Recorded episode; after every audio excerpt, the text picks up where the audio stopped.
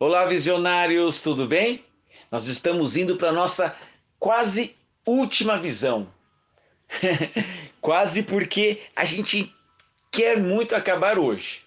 Vamos ver se é possível nós conseguirmos terminar nossa visão hoje. Mas, se não conseguirmos, aí sim, certeza na próxima visão será a nossa última série de práticas comuns no namoro. A gente viu que existe alguns paradigmas que a gente começa a pensar e não sabe de onde veio. Com certeza não veio da nossa mente, porque os nossos pais, os nossos avós pensavam ou sabiam da existência desses paradigmas. Então eles existem antes da gente, eles existiram antes da gente. Então a gente tem que parar de pensar o que nos determinam a pensar.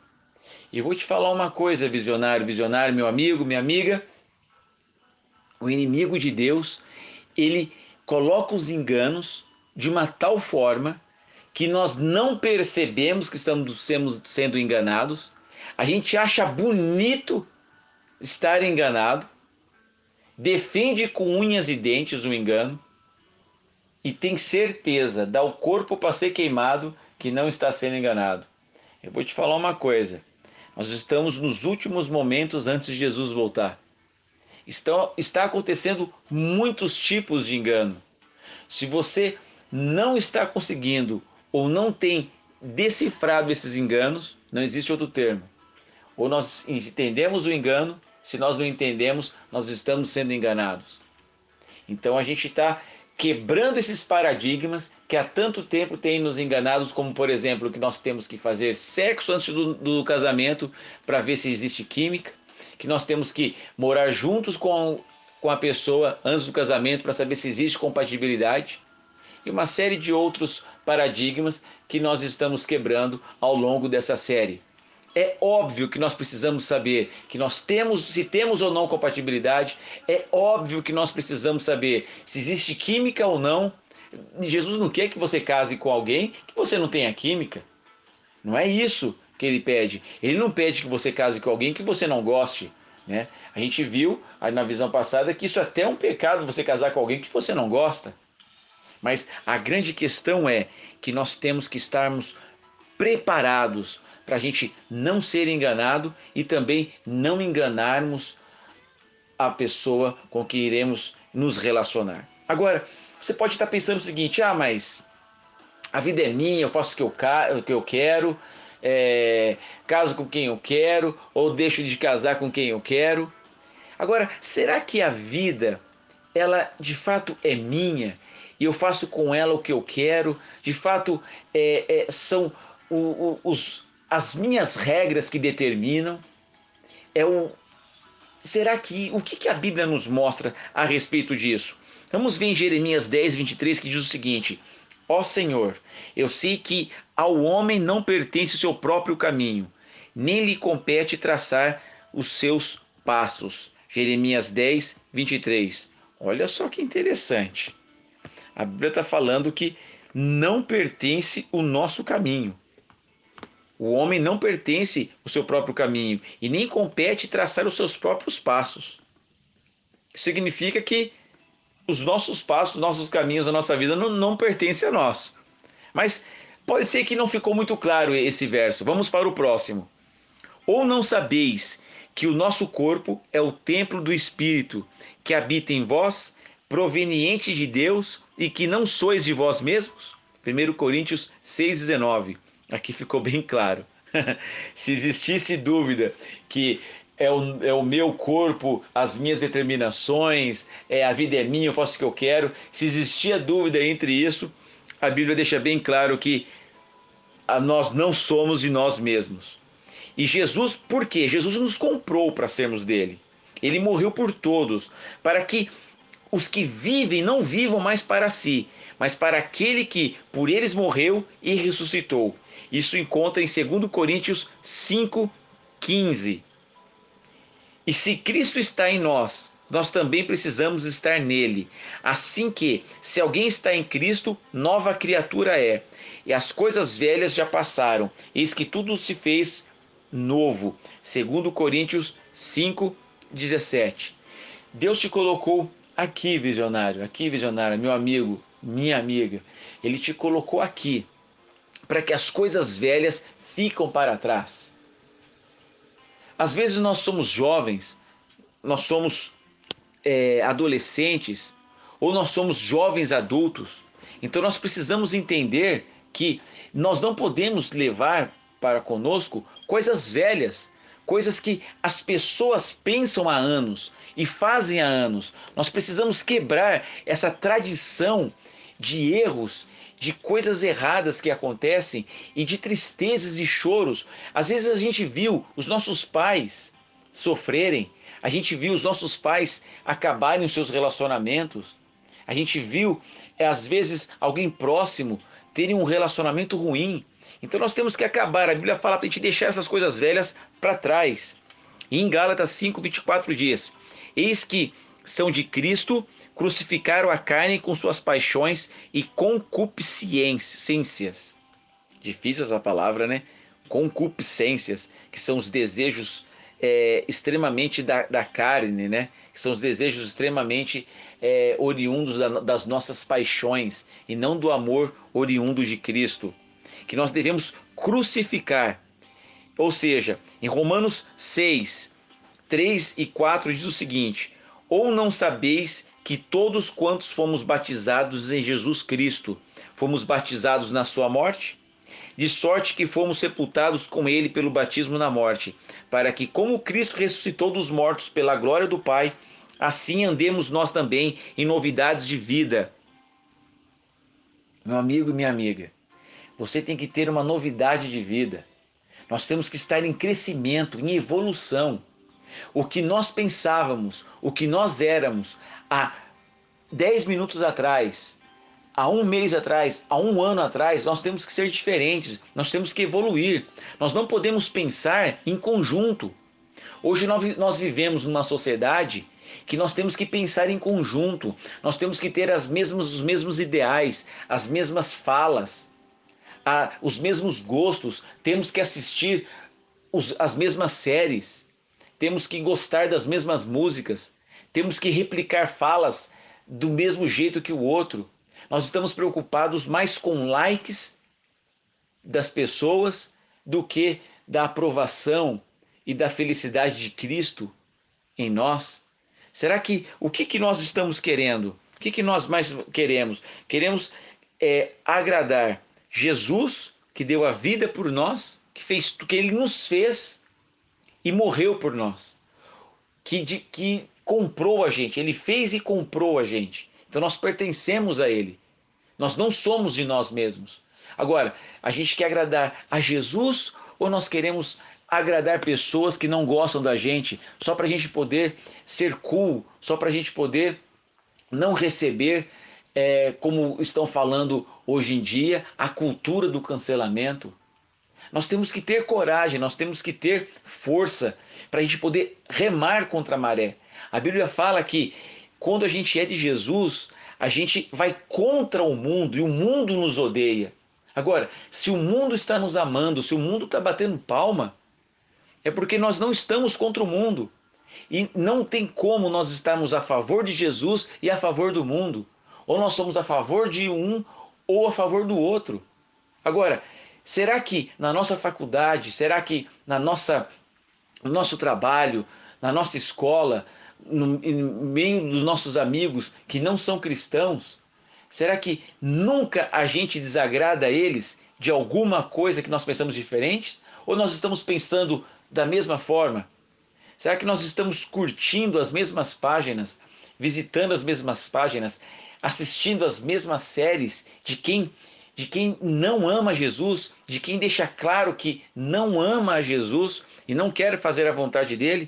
Agora, por que, que eu estou falando tudo isso? O que, que isso tem a ver com relacionamento, com o namoro? É porque se a gente não tem um relacionamento com, com Jesus, a gente vai entender que todas as instruções dele, todas as limonadas quentes que ele nos passa, a gente vai começar a ter raiva, tanto dele quanto de quem está passando a mensagem.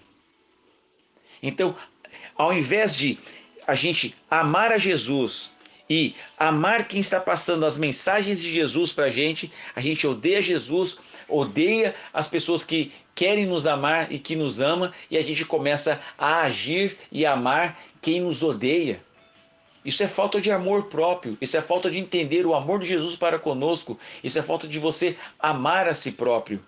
Olha só, um, uma das maneiras enganadoras, uma das questões que a gente vê de falta de amor próprio. Quando uma moça permite que um homem, um jovem, começa a fazer amizade com ela, começa a ter um relacionamento com ela, ou às vezes começa até a ficar, começa até a namorar, sem que os pais dessa jovem fiquem fica sabendo, isso não é um papel de homem, isso não é um papel de cristão, isso não é um papel é, de amor próprio para com essa moça. A gente vê essa instrução no livro Adventista Rombo, na página 57. E lá fala o seguinte: que quando acontece isso, é um furto. Lá diz o seguinte: não furtarás. Foi escrito pelo próprio dedo de Deus nas tábuas de pedra. Quando, quando quantos furtos clandestinos de afeições não são praticados? A Bíblia condena toda espécie de desonestidade, ou seja, tudo que não é honesto é roubo, é furto. E a Bíblia condena. Então, você está roubando afeições. Se você está enganando alguém, se você não pretende ter um relacionamento sério com essa pessoa, ou se você não quer é, é, deixar oficial, oficializar esse relacionamento que você está tendo com essa pessoa, isso é um furto de afeição, tanto para com ela como para os pais dessa pessoa. E se você está permitindo isso, isso é fruto de que você não está se amando. E se você não cuida de você, você acha que o outro irá cuidar de você?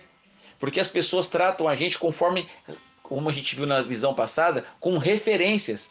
Então as pessoas vão tratar você como você tem se tratado. Então você é a sua própria referência para com as outras pessoas.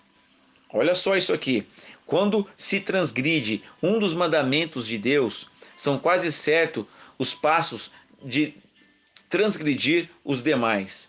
Uma vez removidas as barreiras da modéstia, as mais baixas licenciosidades não parecem excessivamente pecaminosas.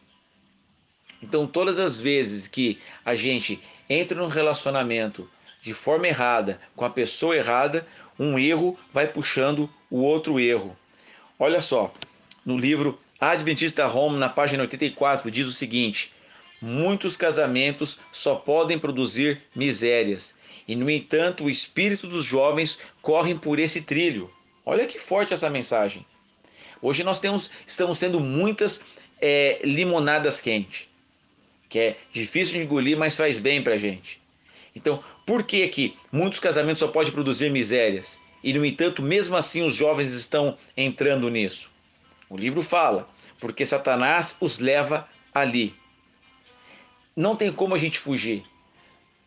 Sempre nós seremos conduzidos por algum poder. Ou nós seremos conduzidos por o poder de Deus, ou nós seremos conduzidos pelo poder de Satanás. Não existe meio termo. Por mais que você não acredite nisso, você está sendo conduzido por alguém. Ou Deus ou Satanás. E o livro continua. O livro Adventista Home, que aqui no Brasil, aí no Brasil chama Lar Adventista. O Satanás os leva a crer que precisam casar para serem felizes, quando é certo que não possuem habilidade para controlar ou sustentar a família. Os que não estão dispostos a adaptar-se ao temperamento um do outro, bem como a abandonar desagradáveis divergências e controvérsias, não devem dar o passo. Mas este é um dos tentadores enganos dos últimos dias, e por eles, por este caminho, milhares são arruinados para esta vida e a vida futura. Olha só que, que sério este assunto. Aqui está falando que Satanás faz você pensar que você precisa casar para ser feliz. Isso é uma grande mentira, porque nós não casamos para sermos felizes. Nós casamos para compartilhar felicidade. É por isso que nós casamos para compartilhar felicidade. E quando nós estamos querendo o casamento para ser felizes, é porque nós não somos felizes. Nós não estamos com Cristo. Nós não entendemos ainda o que é felicidade. A Bíblia, Paulo fala que ele aconselha a pessoa a não casar. Porque se a pessoa está com Cristo, se a pessoa ela entendeu que em Cristo é a felicidade, ela não precisa de mais nada para ser feliz. Então ele aconselha nem casar, porque num casamento pode ter problema e pode estragar a felicidade dela e estragar o trabalho dela para com Cristo, para ela ser uma, uma, missionária ou um missionário. Olha que interessante. Então a própria Bíblia ela é, apoia e aconselha a decisão de uma pessoa de ficar sozinha. Agora, se você entende que você precisa disso para ser feliz, você está errado. E isso vai te trazer muitas tristezas, porque você vai entrar num, num relacionamento de uma forma negativa de submissão. Você vai entrar num relacionamento não respeitando a si próprio e nem amando a si próprio. E aí a pessoa não vai retribuir da, da forma que você merece, e sim da forma que você está mostrando que merece. Então, olha só que interessante. Não há um casamento em 100, isso no livro é, Testemunhos para a Igreja, no volume 4, na página 503. Olha só que forte essa mensagem. Não há um casamento em 100 que resulte em felicidade, tenha a aprovação de Deus e coloque os cônjuges em condições de melhor o glorificarem. Inúmeras são as más consequências de maus casamentos. São contraídos por impulso, Mal se pensa em obter uma visão sincera do assunto e a consulta com as pessoas de experiência é considerada coisa antiquada. Olha só que sério isso. Nenhum em 100 casamentos acabam se tornando não se tornam felizes, porque não estuda a ciência dos relacionamentos e não pega experiências de pessoas mais velhas é considerado antiquado, é considerado que não é necessário. Não é porque você está na sua fase de maior experiência da sua vida que de fato você tem experiência. Não é porque você está na fase de maior maturidade da sua vida que de fato você é uma pessoa madura. Se você, por exemplo, tem 20 anos, é lógico que você vai ser mais maduro de quando você tinha 10, mas não quer dizer que você alcançou a plenitude da, da maturidade. Então, você está vivendo, não é porque você está vivenciando o melhor e o ápice da sua vida que de fato você está tendo o melhor e o ápice do que deveria ter para você poder entrar num relacionamento. Então, se você não tiver humildade, se você não tiver amor próprio, você não vai ouvir quem já trilhou este caminho. Se você vai fazer uma trilha que você não, que você desconhece, que você sabe que tem animais selvagens, que tem abismos, que tem é, é, é, cachoeiras. Se você vai fazer uma trilha dessa, perigosa, e você sabe que existe um grupo que já fez, que conhece, e outro grupo que nunca fez, qual é o grupo que você vai escolher? Se você vai fazer, vai para fazer uma viagem que você não conhece o caminho, você vai escolher qual pessoa? A que já fez essa viagem ou a que não escolheu? Se você quer abrir um negócio, você vai conversar com quem já abriu um negócio semelhante e que teve sucesso ou quem sempre faliu. É interessante que a gente sempre escolhe o óbvio e na hora dos nossos relacionamentos e na hora da nossa vida espiritual a gente, a, a gente é, escolhe o contrário. É como se a gente ficasse numa cegueira espiritual para não falar bobeira espiritual. E por que, que isso acontece? Porque o inimigo de Deus ele cega os nossos olhos para que nós possamos tomar o maior número de decisões erradas para que, nós para que a gente possa ser infeliz. Para estragar o nosso relacionamento com as pessoas, estragar o nosso relacionamento com Cristo e o pior, estragar o nosso, a nossa vida eterna porque pode desviar o nosso caminho de a gente encontrar Jesus. E olha que interessante, no livro é, Ciência, Ciência do Bom Viver, na página 35, fala o seguinte: casam-se porque isso os levou à paixão, e passada a novidade do caso, começam a reconhecer o que fizeram. Dentro de seis meses, olha que interessante, dentro de seis meses depois de feitos os votos, seus sentimentos mútuos sofreram alteração. Cada um ficou conhecendo melhor depois de casado o caráter do companheiro escolhido. Cada qual descobre imperfeições que durante a cegueira e loucura de sua associação, antes de se casarem, não eram aparentes. As promessas feitas perante o altar não os prendem. Em consequência de casamentos precipitados, mesmo entre o povo de Deus, há separações, divórcios e grande confusão na igreja.